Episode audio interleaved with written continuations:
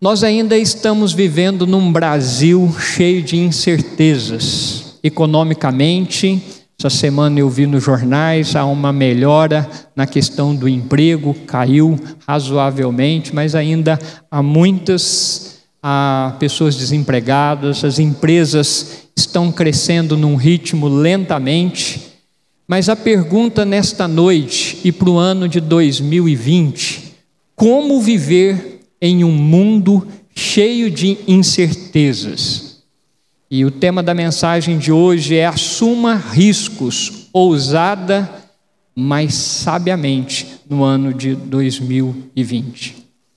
Eu não sei se você já ouviu esta frase: mais vale a lágrima da derrota do que a vergonha de não ter lutado. Quem já ouviu esta frase? Levante sua mão. Muita gente. Mais vale a lágrima da derrota do que a vergonha de não ter lutado. Esta frase, ela trabalha com o sentido de você assumir riscos na sua vida. A palavra riscos do latim é a palavra que significa correr perigo. Todo empreendimento, não importa a área que você for atacar e desbravar, você sempre vai correr perigo. Os riscos, eles fazem parte da nossa vida, da nossa experiência.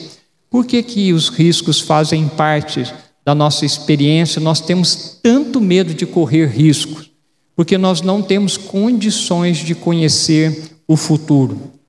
Nós não sabemos. Nossa falta de conhecimento, as incertezas da vida, nós com isso nós deixamos de agir ou quando agimos, quebramos a cara.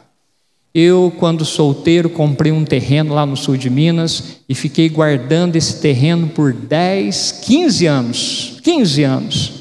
Quando eu casei com a minha esposa, a, os filhos vieram e eu, graças a Deus eu tinha aquele terreno para, na hora da emergência, vendê-lo. Mas que trauma foi para mim Fiquei durante dois anos com uma placa de venda, tentando vender e querendo vender, e de repente, quando começou minha casa, minha vida, primeiro que apareceu, eu vendi o terreno por 10 mil reais. Três meses depois, o terreno estava valendo quase 50 mil reais. A pessoa que comprou de mim foi um presbítero da igreja de Machado. Ele sempre chegava para mim e falava assim: Epa, ganhei um dinheirão com o seu terreno. Dividi ele, vendi a metade, três vezes mais e fiquei com a outra metade. Eu queria morrer. Não gosto nem de ver o presbítero hoje na minha frente.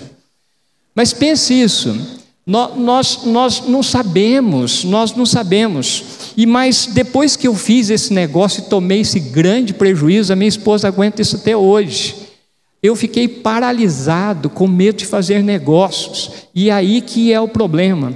Nós, às vezes, nós levamos umas bordoadas na nossa vida, corremos alguns riscos, apanhamos, sofremos, e aí o risco é, nós começamos a não ter certeza do que fazer, nós podemos retroceder da nossa vida, não correr mais riscos e não fazer mais nada. E é isto que está acontecendo nos dias do rei Salomão. Nos dias do, do rei Salomão, o povo estava passando a mesma situação. A nação de Israel havia passado por grandes mudanças. Saíra de um modo agrícola e começou o modo do comércio internacional de começar a exportar coisas para outros países, como o Egito, a questão da Ásia e da Europa.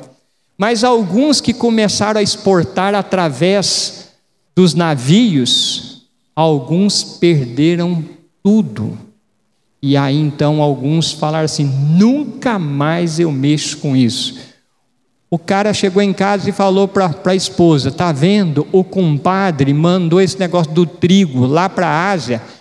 O barco, o navio dele afundou lá no Mediterrâneo. É agora nós não vamos fazer mais nada, nós não vamos fazer igual ele fez. E aí, em Eclesiastes, capítulo 5, Eclesiastes, capítulo 5, você pode abrir sua Bíblia em Eclesiastes, versículos 14 e 15. Alguns que tentaram e perderam tudo, está escrito em Eclesiastes 5,14: E se tais riquezas se perdem por qualquer má ventura, ao filho que gerou, nada lhe fica na mão.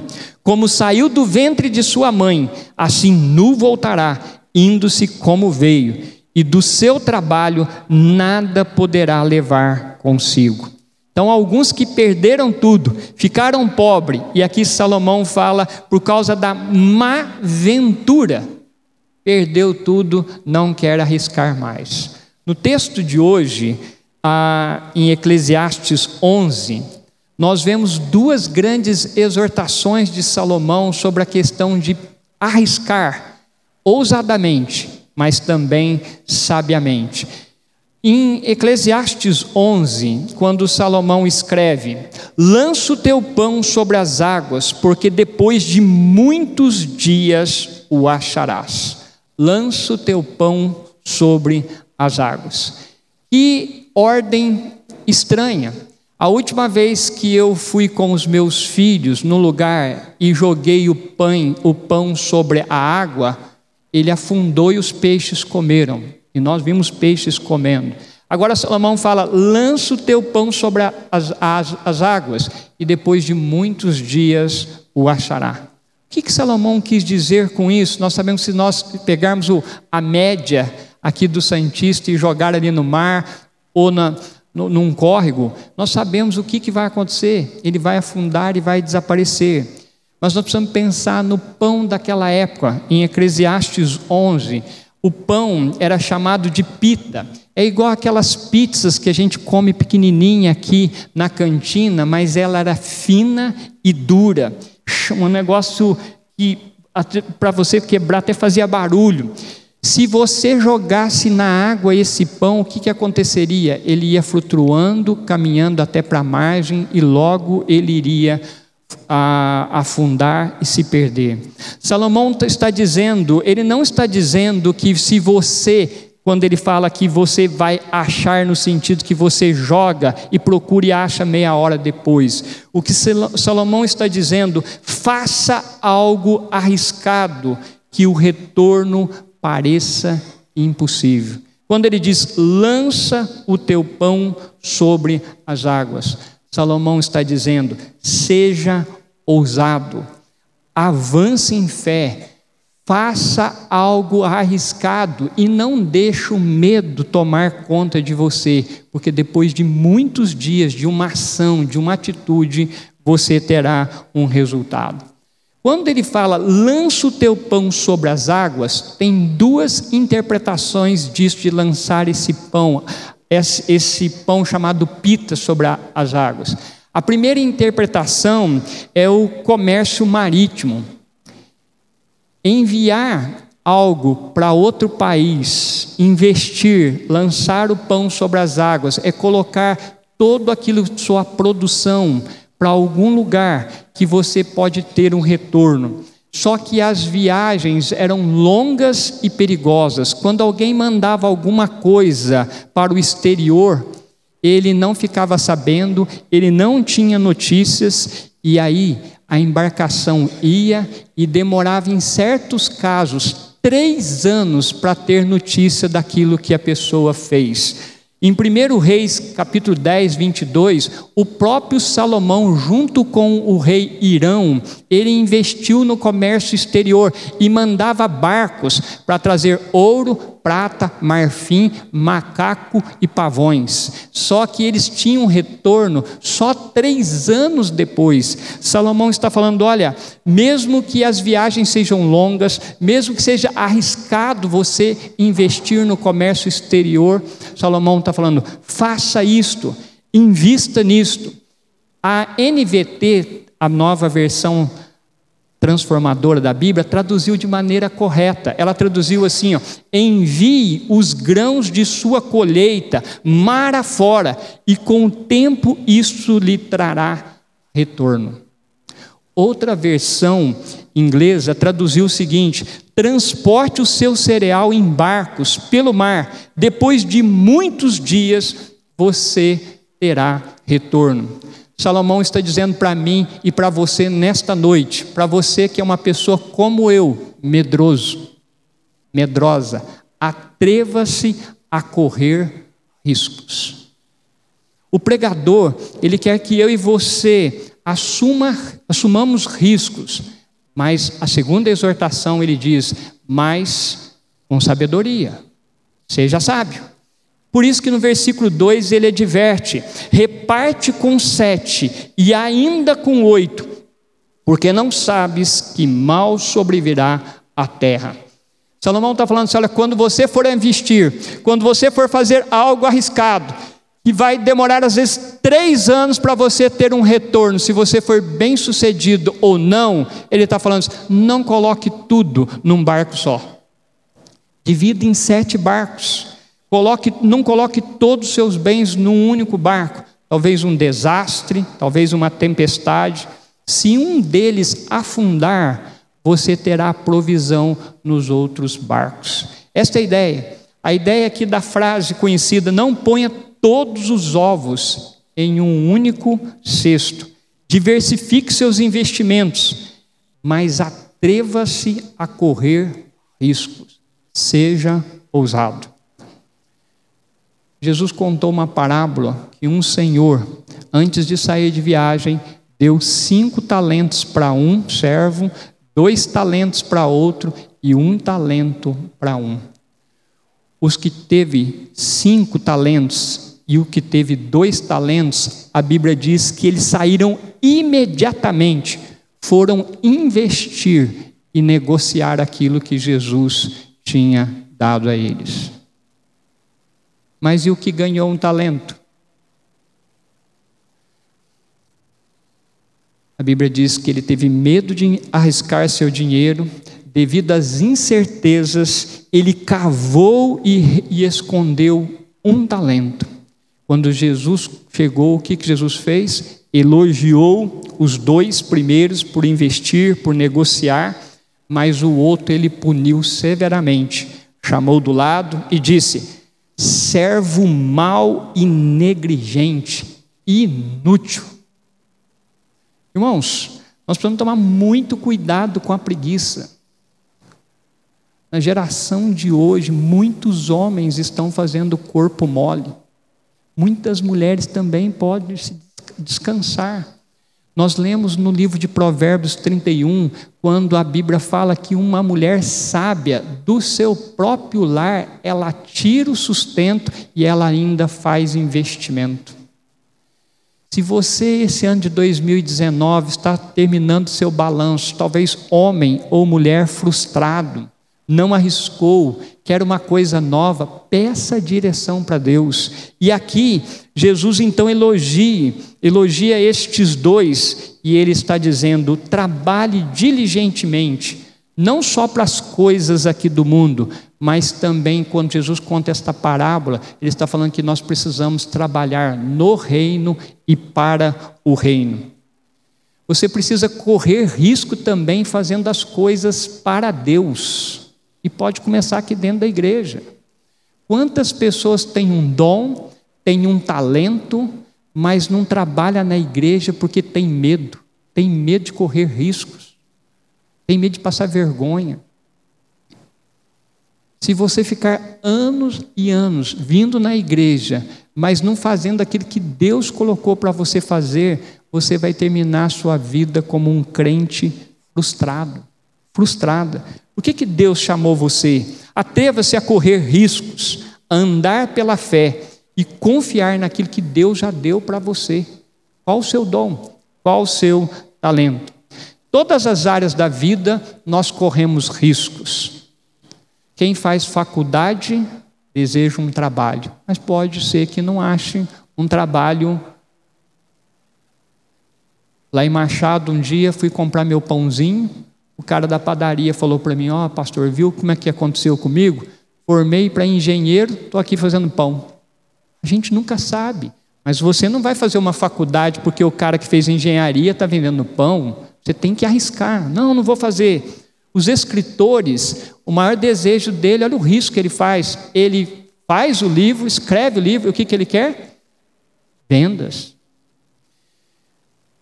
correr o risco de comprar uma casa, você corre o risco, uma viagem, uma comida, livros, cirurgia. Você tem medo, precisa fazer uma cirurgia e está com medo? duas semanas atrás eu liguei para o irmão, depois de orar, em Minas Gerais, falei: irmão, você já não está andando mais, está indo para a cadeira de rodas porque tem medo de fazer a cirurgia. E eu falei: meu irmão, você já está indo para a cadeira de rodas mesmo. Arrisca a cirurgia. Ele já gritou para a esposa: Bem, marca a cirurgia, eu vou operar. Falei: Meu Deus, se ele não andar, eu estou frito. Mas, imagine, talvez você precisa fazer uma cirurgia. É arriscado também casamento, gente. É ou não é? Eu casei com uma mulher preciosa, peguei a ficha dela completa, tudo. Porém, você casa, mas você treme nas bases. O que, que vai ser depois? Igual o Ítalo aí, ó. já está preocupado, né, Ítalo? Com a menininha na, lá na, na tribo. Um casamento é correr riscos. Um campo missionário. Talvez Deus está te chamando, mas você não vai porque você tem medo. Você tem medo de arriscar. Mudar de emprego. Quantas pessoas odeiam o que fazem, mas nunca corre atrás para fazer aquilo que ama? É correr risco. Você precisa correr risco.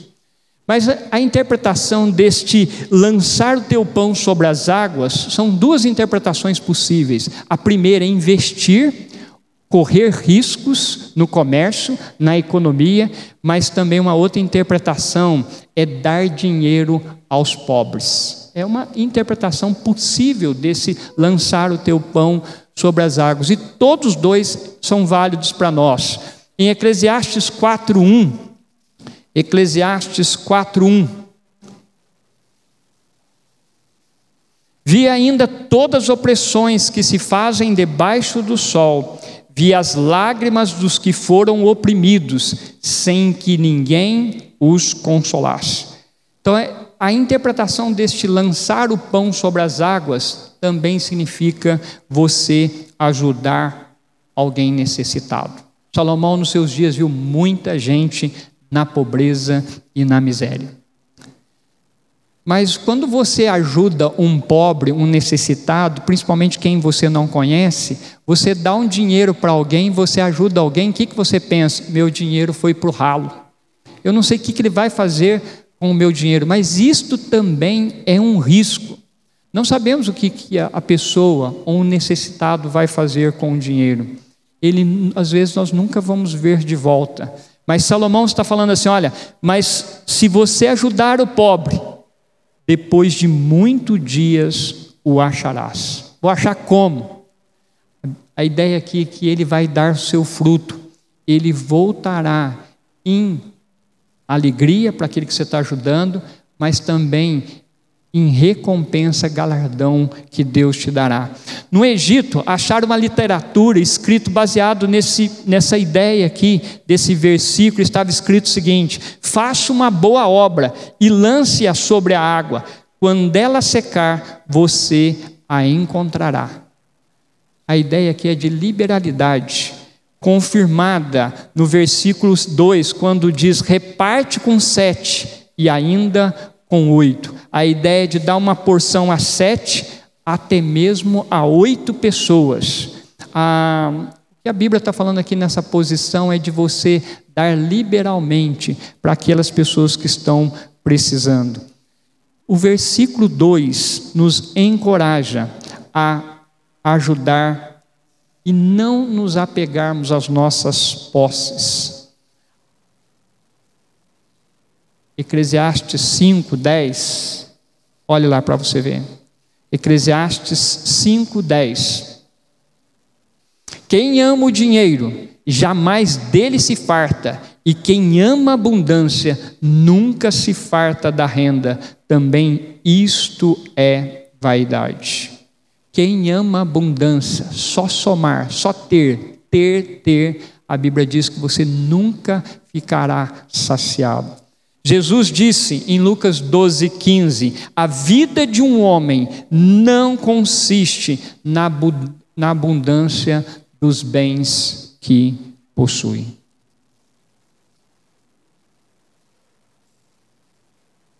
Posses, não podem comprar felicidade.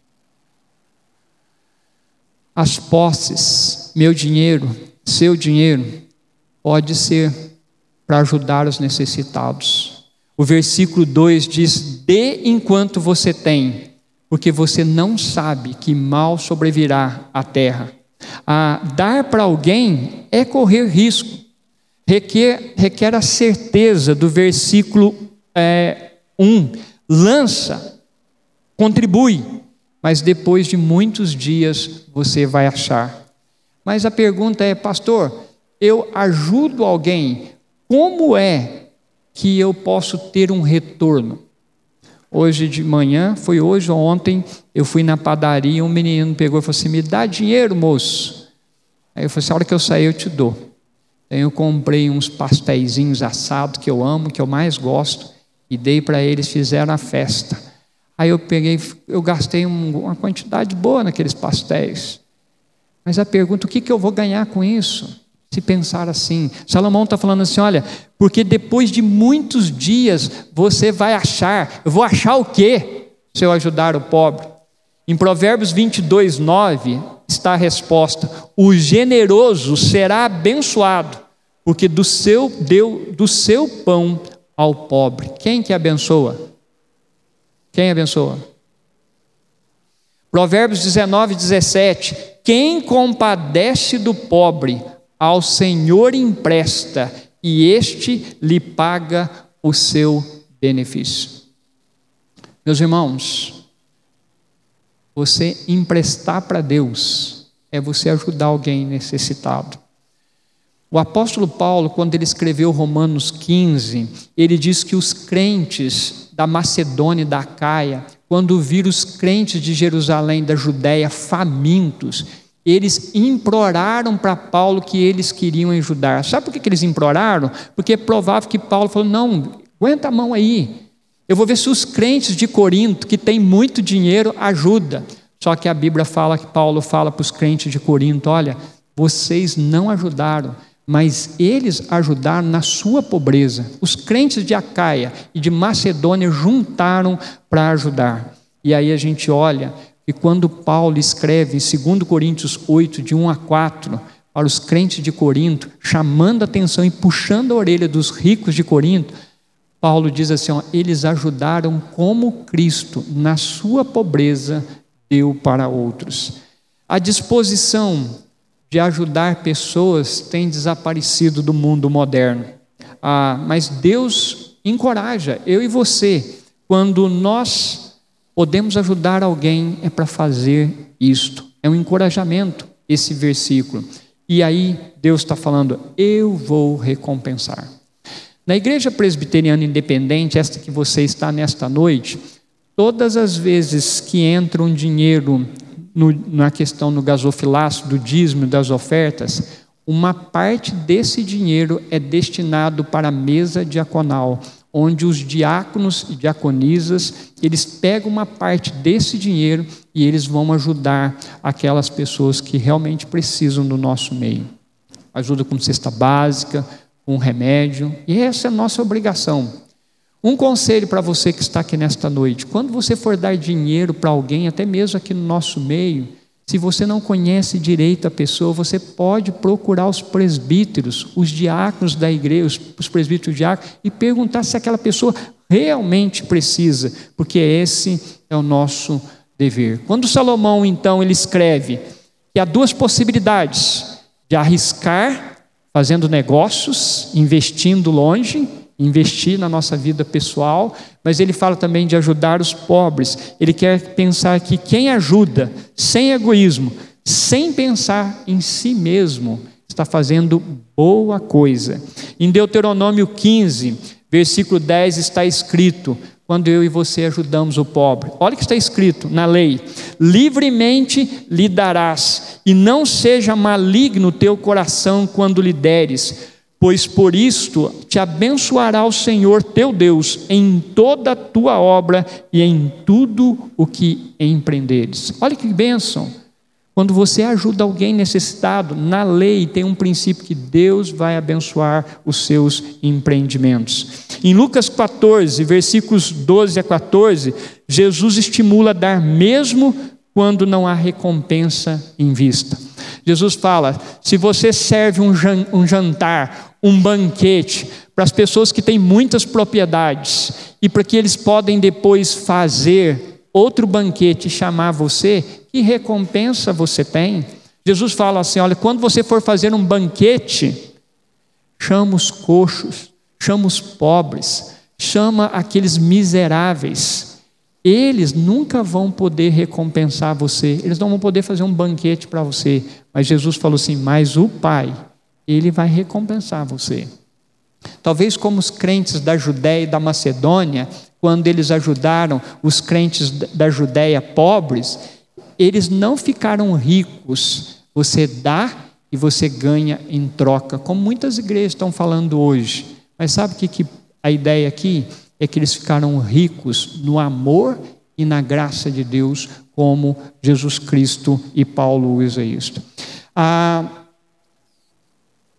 primeira exortação, então, assuma riscos ousadamente. Mas aí vem a segunda parte. Mas sabiamente. Seja sábio quando você for assumir riscos. Nos versículos 3 e 4 de Eclesiastes 11, está escrito: Estando as nuvens cheias, derrama o aguaceiro sobre a terra, caindo a árvore para o sul ou para o norte, no lugar em que cair, cair, aí ficará. Quem somente observa o vento nunca semeará, e o que olha para as nuvens nunca cegará. Salomão está expandindo o seu tema e ele está falando que nós não sabemos que mal sobrevirá à terra, mas algumas coisas nós sabemos. E aí ele fala assim: fique esperto. E uma das coisas que ele fala é as regularidades, as certezas que a natureza nos dá. E ele fala assim: só de você observar a natureza, você pode fazer alguns investimentos. Ele diz a questão das nuvens cheias na Palestina, quando eles viam aquelas nuvens vindo do Mediterrâneo carregadas e negras, ah, era um aviso que a estação chuvosa chegou. E nós observamos constantemente esse período de chuva. No sul de Minas, por exemplo, os agricultores sabem qual o momento mais certo para plantar o café. Eles sabem, sabem que janeiro é o mês fantástico para plantar. Então, observe. Observemos, observamos, e não há exceção a algumas coisas da natureza. Por exemplo, Salomão está chamando a nossa atenção para a gente observar, para a gente, nós podemos contar com eles, ah, e ele cita o segundo exemplo, de uma árvore caída na floresta. Ele diz: olha, é simples, se ela cai para lá ou para cá, do jeito que ela cai, ela fica há algumas certezas que você pode assumir riscos, mas olhar para algumas certezas. Ah, ele diz: olha, você pode ter algumas certezas da vida, e isto é bom para você, é bom para mim. No versículo 4, ele, assim que ele fala dessas certezas, ele volta correndo para quem tem medo de assumir riscos. Os fazendeiros, no versículo 4, e esperam um clima ideal para semear e colher, aqueles que ficam estudando as nuvens, nuvens os, as notícias do clima, é muito bom isto. Mas se eles ficarem observando tudo, querendo pisar seguramente, Salomão está falando assim no versículo 4: eles nunca vão semear. Eu lembro do meu cunhado que tem fazendas no Pará, e eu cheguei no meu período de férias em janeiro, e ele disse para mim assim: Ô cunhado, ora para mim porque eu fiz uma loucura. Eu falei: O que, que, que você fez? Eu plantei soja nas minhas fazendas, tudo, mas não é hora de plantar. Mas como eu estou precisando de dinheiro, eu plantei e fiz uma loucura. Ninguém está plantando agora. A gente ora. Passaram 15 dias, a chuva veio e ele ganhou muito dinheiro muito dinheiro. Quando ninguém plantou soja na região, ele plantou e ficou muito melhor do que ele já é. Passado um tempo depois, ele plantou na estação certa, no período da chuva certo, e eu cheguei lá e falou assim: cunhado, ora para mim. Porque eu plantei no período da chuva e as chuvas não vieram. E se não chover até amanhã, praticamente eu perco tudo. Que coisa interessante, quando três horas da manhã, meu cunhado gritando lá no. no uh, uh, uns pinguinhos de chuva desse aqui, ó, já está na maior alegria. Mas sabe o que aconteceu? Choveu pouco e ele perdeu muito. Salomão está falando assim: olha, nós não temos certeza, mesmo você olhando na Palestina, ah, quando o vento era pouco ou não tinha nenhum vento, era o melhor momento para você semear. Mas Salomão está falando assim: olha, se você olha para o vento, você não tem controle sobre o vento, você nunca vai semear. Se esperasse o tempo perfeito, a gente nunca vai encontrar o momento certo para arriscar. Em algum momento, eles tinham que arriscar. Arriscar para plantar, e qual é o melhor momento para colher? Quem sabe? O melhor momento para colher, da colheita, é no período da seca, quando tudo está ensolarado, sem as nuvens, o cafezal mesmo, lá no sul de Minas, quando vão colher café de abril até outubro, se chove, é uma tragédia. Novamente, Salomão fala da segurança, mas ele fala uma coisa interessante. Esse princípio de assumir riscos não se aplica somente a plantar e colher, a somente agricultores. Assumir risco vale para pedreiros, vale para médicos, vale para autônomos, estudantes, advogados, para você que tem pensado em fazer um curso e nunca começa, o ano que vem eu vou fazer um curso, se Deus quiser. O ano que vem eu vou começar minha faculdade, se Deus quiser. E esse, se Deus quiser, é anos após ano. Este ideia de assumir risco é para nós pastores, é para o conselho da igreja. Há duas semanas atrás, na quinta-feira à noite, o conselho dessa igreja, lá embaixo na sala de baixo, na sala de reuniões, assinou um contrato de 24 mil reais para mudar todinha a estrutura aqui da igreja, na área de som, na área de vídeo, na área, na estrutura da igreja, parte elétrica. Nós precisamos correr riscos. Você precisa correr riscos. Ouça esse comentário. Prevenção e ação oportuna são importantes, mas planejar meticulosamente demais pode paralisar a iniciativa. Você tem que arriscar. Talvez você está viúvo, pode arriscar casar de novo. Por que não? É um amigo com 90 anos casou e disse que foi boa coisa. O indivíduo, ouça, excessivamente cauteloso está destinado ao fracasso, pois condições ótimas podem não se materializar. Ouça, não devemos deixar o desconhecido nos paralisar. Aproveite cada oportunidade para trabalhar arduamente.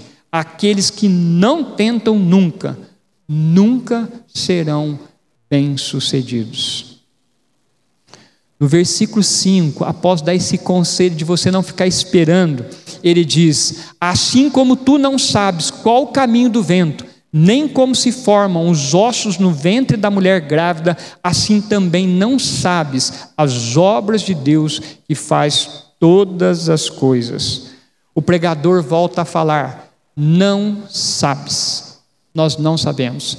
Preste atenção, em seis versículos desta noite, quatro vezes Salomão falou: Não sabes, não sabes, não sabes, não sabes. E aqui ele diz que nós não sabemos. Aqui ele diz que nós, no tempo antigo e até hoje, nós não sabemos como que a vida se desenvolve dentro do ventre materno. O salmista, no Salmo 139, versículo 15 e 16, ele diz que ele foi entretecido como nas profundezas da terra. Eu era, eu fui tecido na escuridão, disse Davi. Não sabemos. Nós não sabemos como que uma criança ela recebe o fôlego de vida. No versículo 16, o salmista diz: a substância ainda era informe, ainda no ventre. Nós não sabemos. Mesmo com os grandes conhecimentos, avanço da tecnologia, nós não sabemos como que a vida surge. Salomão está falando aqui, nós não sabemos as obras de Deus. Ele não está falando aqui da criação, de como que Deus criou. Ele está falando de um governo de Deus que governa todas as coisas diariamente. Ele diz que cada obra de Deus é manifestado nos processos, é como uma engrenagem. No versículo 2, ele diz que nós não sabemos que mal sobrevirá à terra, qual o infortúnio ou má aventura. Nós não sabemos como que é o esvaziar as nuvens, no versículo 3. No versículo 3 nós não sabemos da queda de uma árvore, nós não sabemos de uma plantação bem-sucedida. No versículo 5 ele diz que nós não sabemos do fôlego que anima o feto. Nós não sabemos o que Deus fará em seguida. Eu não sei. Você não sabe. Nós não conhecemos os planos para o futuro. E nós, então Salomão está falando assim: olha, todos nós vivemos com uma grande soma de incerteza nos nossos dias. Mas uma coisa Salomão sabe e fala que nós sabemos. Nós sabemos que Deus fez todas o quê? Ele faz todas as obras. Nada está fora do controle de Deus. Você pode arriscar e eu posso arriscar, porque Ele tem controle sobre as tempestades que abatem os barcos, Ele tem o controle sobre as nuvens que trazem chuva para a terra, Ele tem controle sobre as árvores que caem na floresta, Ele tem controle sobre os ventos que sopram, Ele tem controle sobre a safra que cresce. Ele tem controle sobre o fôlego de vida para os bebês, porque é Ele que fez tudo. Salomão está dizendo: olha, este conhecimento de saber que Deus faz as suas obras, tudo como uma engrenagem no dia a dia, é esse conhecimento que dá estabilidade em um mundo incerto. Você pode confiar neste Deus. Mas Salomão no versículo 4 ele diz que alguns semeiam, mas também não colhem.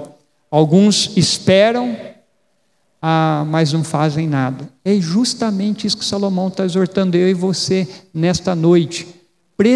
Precisamente por causa das incertezas da vida, é que eu e você devemos aproveitar cada oportunidade para trabalhar. E aqui Salomão fala: trabalhe duro ah, ah, quando ele fala no versículo 6: semeia pela manhã a tua semente, e à tarde não repousas a mão, porque não sabes qual prosperará, se esta, se aquela, ou se ambas igualmente serão boas.